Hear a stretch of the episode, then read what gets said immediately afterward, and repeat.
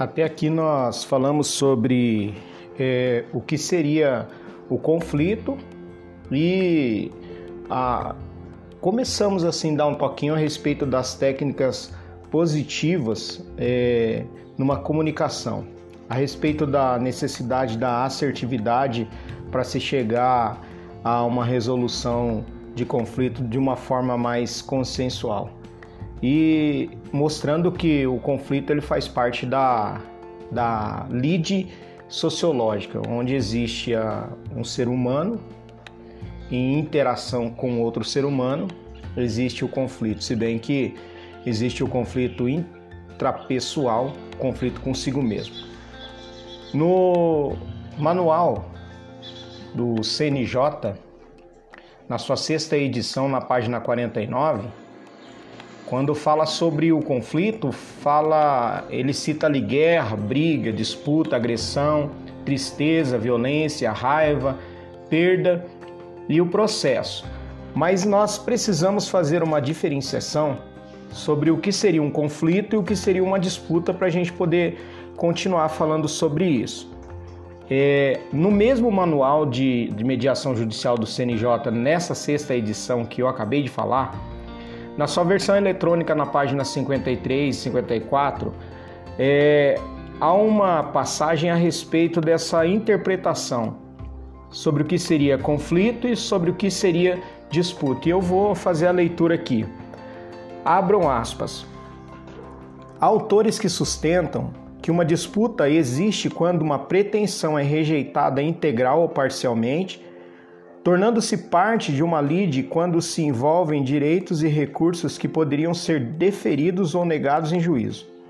De definições como essa, sugere-se que há uma distinção técnica entre uma disputa e um conflito na medida em que alguns autores sustentam que uma disputa somente existe depois de uma demanda ser proposta.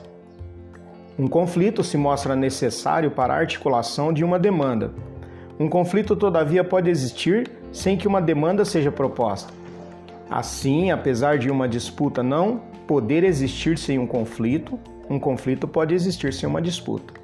Em termos coloquiais, conflito refere-se a um desentendimento, a expressão, manifestação de um, estudo, de um estado de incompatibilidade. Nesse sentido, segundo o principal dicionário de resolução de conflitos da atualidade, organizado pelo professor Douglas Yarne, um conflito seria sinônimo de uma disputa. Vale ressaltar que há autores de grande destaque internacional, como o professor Morton Deutsch, que tratam os dois conceitos como sinônimos. No entanto, a maior parte da doutrina tende a realizar a distinção acima descrita.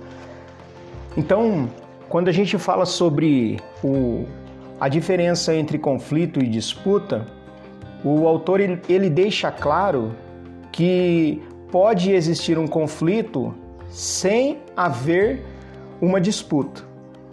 O conflito ele existe numa seara ainda não jurídica, enquanto essa disputa ela vai para uma proposta é, ou uma demanda judicial. Os termos são semelhantes, mas num, num, não são sinônimos. Para que exista uma disputa é necessário que se tenha existido um conflito prévio, mas para haver um conflito, não necessariamente tem que haver uma disputa. Então, o conflito seria mais uma questão sociológica, enquanto a demanda seria, é, partiríamos aí para uma questão de, de embate judicial.